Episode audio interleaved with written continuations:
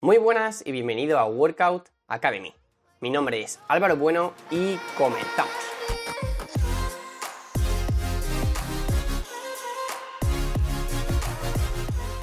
Muy buenas de nuevo y bienvenido a este nuevo episodio.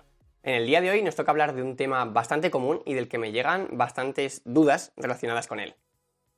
Hoy nos toca hablar de la eterna pregunta de cuándo es positivo o no modificar el volumen de entrenamiento o lo que es lo mismo, el número de series que hacemos en cada entrenamiento.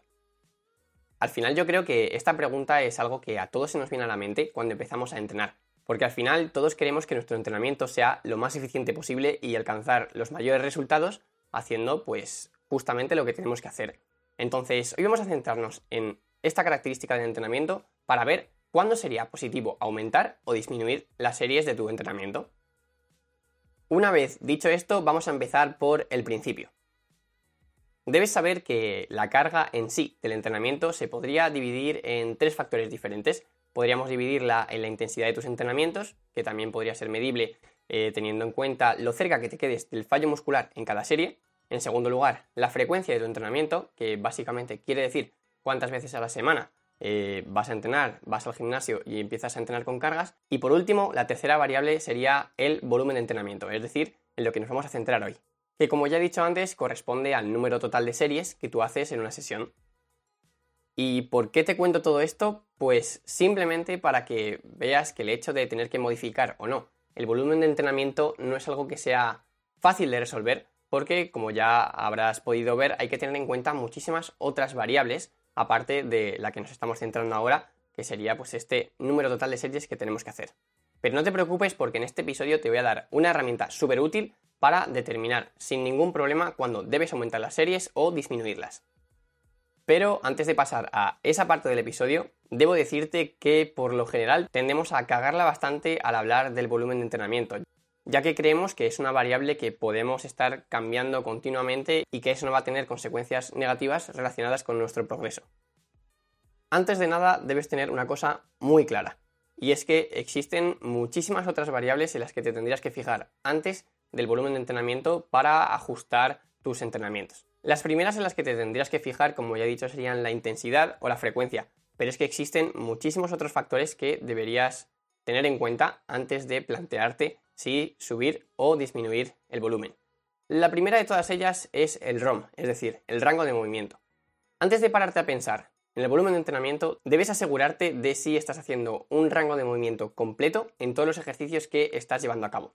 ¿Por qué? Pues simplemente porque por el hecho de que en cada una de las repeticiones hagas un rango de recorrido mayor, quiere decir que la cantidad de trabajo que tú estás metiendo en ese entrenamiento sea mayor que si tú pues recortas ese rango de movimiento en cualquier ejercicio. Por tanto, podríamos entender que si tú tienes un rango de movimiento completo, vas a hacer un mayor volumen total de entrenamiento que si por el contrario, pues a lo mejor tu amigo o tu compañero de gimnasio está haciendo un rango de movimiento algo más pequeño. En segundo lugar, también tendríamos que tener en cuenta otra variable súper importante y que muchas veces no tenemos en cuenta. En este caso sería el sueño. La recuperación es totalmente fundamental para saber si tenemos que aumentar o disminuir el número de series que hacemos. Simplemente porque el entrenamiento que nosotros hagamos tiene que estar estrictamente relacionado con nuestra capacidad de recuperación. Por tanto, si aumentamos el volumen de entrenamiento, necesitaremos de una mejor recuperación como consecuencia. Y el sueño es un factor totalmente fundamental en este aspecto. Y ya por último, otra variable que también me parece totalmente fundamental y que prácticamente nadie tiene en cuenta es el estrés. Es decir, el estrés psicológico. Si tú, por ejemplo, estás en una época en la que en tu trabajo te está yendo mal o a lo mejor tienes que hacer exámenes y pasas una temporada en la que estás un poco nervioso, déjame decirte que si te fijas vas a ver que tu rendimiento en los entrenamientos va a decaer muchísimo.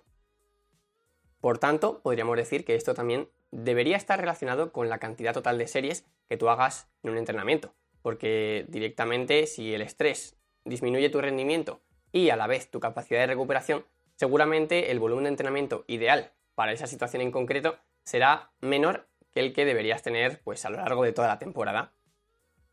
Así que una vez dicho esto, vamos a pasar directamente a lo importante del episodio y te voy a dar ya la herramienta para que tú puedas entender cuándo debes aumentar o disminuir tus series. La primera pregunta que debes hacerte y la más importante es, ¿te has estancado? Es decir, ya no eres capaz de aumentar las cargas con las que estás trabajando o aumentar el número de repeticiones. Si no es así y no te has estancado, no cambies nada. Es decir, el volumen de entrenamiento que estás haciendo seguramente sea el efectivo. Por el contrario, si tu respuesta es sí, me he estancado y llevo a lo mejor un mes en el que no veo progreso a nivel de rendimiento, entonces debes empezar a plantearte las siguientes cuestiones. La primera, ¿duermes más de 8 horas al día? ¿Estás en un superávit calórico? Es decir, consumes más kilocalorías de las que gastas.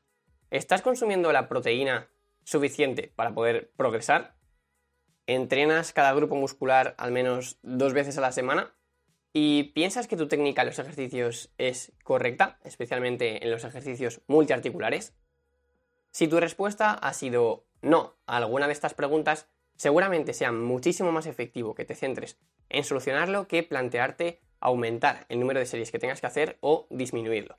Así que el objetivo en este caso sería simplemente solucionar las cuestiones a las que tu respuesta ha sido no. Ahora imaginemos que todo lo que te he dicho anteriormente lo tienes totalmente controlado. Ahora la siguiente pregunta clave sería la de si te estás recuperando bien o no. Para determinar si te estás recuperando bien o no, te voy a hacer una serie de preguntas, como ya he hecho antes, a las que deberás ir respondiendo con un sí o un no y posteriormente te daré las instrucciones que tienes que llevar a cabo dependiendo de cuántos sís o cuántos nos has dado a todas las preguntas. La primera pregunta para saber si estás recuperando bien sería si ha disminuido tu motivación por entrenar. La segunda, ¿ha empeorado la calidad del sueño? La tercera, ¿las cargas o las repeticiones de tus entrenamientos van a menos? La cuarta, ¿sientes mayores niveles de estrés? Y por último, la quinta, ¿Sientes más molestias y dolores de lo normal cuando entrenas? Si tu respuesta ha sido un no a la mayoría de las preguntas, seguramente te estés recuperando bien. Sin embargo, si tu respuesta ha sido afirmativa a varias de estas preguntas, es muy probable que no te estés recuperando del todo bien y que por tanto tengamos que hacer algo para poder solucionarlo. Y aquí ya viene el momento en el que debamos plantearnos si tocar o no el volumen de nuestro entrenamiento. Si en las anteriores preguntas la mayoría de tus respuestas han sido no, seguramente sí que pueda ser una buena idea intentar aumentar el volumen de entrenamiento. Porque de esta manera ya tenemos 100% seguro con todas las preguntas que te he venido haciendo durante este episodio que, en primer lugar, estás estancado en tus entrenamientos y, en segundo lugar, te estás recuperando bien. Entonces, la única variable que tendríamos que tocar para seguir progresando seguramente sea el volumen de tu entrenamiento, es decir, el número de series que realizas. Pero, por el contrario, si tu respuesta ha sido afirmativa a todas las últimas preguntas que te he venido haciendo relacionadas con tu capacidad de recuperación, podemos determinar que no te estás recuperando del todo bien. Entonces, ¿qué podemos hacer para solucionarlo? Pues lo primero sería reducir temporalmente el volumen. Es decir, a lo mejor tomarte una semana ligera o incluso dos en las que disminuyas el volumen de entrenamiento con el objetivo de disipar toda la fatiga que tengas acumulada por el hecho de no haber podido recuperar de la forma más eficiente. Si tras una o dos semanas de disminución del volumen todavía te sientes fatigado, cansado o sigues sin progresar, seguramente te debas plantear bajar tu volumen de entrenamiento a nivel global. Es decir, si antes estabas haciendo 15 series por grupo muscular a la semana, igual es el momento de bajar a 12 series y partir de ahí para poder seguir progresando más adelante. Y con esto ya terminamos. Espero que te haya quedado bastante claro cuándo puedes o no modificar el volumen de entrenamiento y cómo hacerlo. Para que te quede muchísimo más claro, te voy a dejar en las notas del programa el enlace a un documento en el que tienes todo lo que te he explicado de forma muchísimo más clara en un esquema. Recuerda que me vendría genial si pudieses valorar positivamente este podcast en la plataforma que me estés escuchando y que lo compartas con algún amigo tuyo que creas que también le podría ser interesante. Muchísimas gracias por estar ahí escuchándome y nos vemos en el próximo. ¡Chao!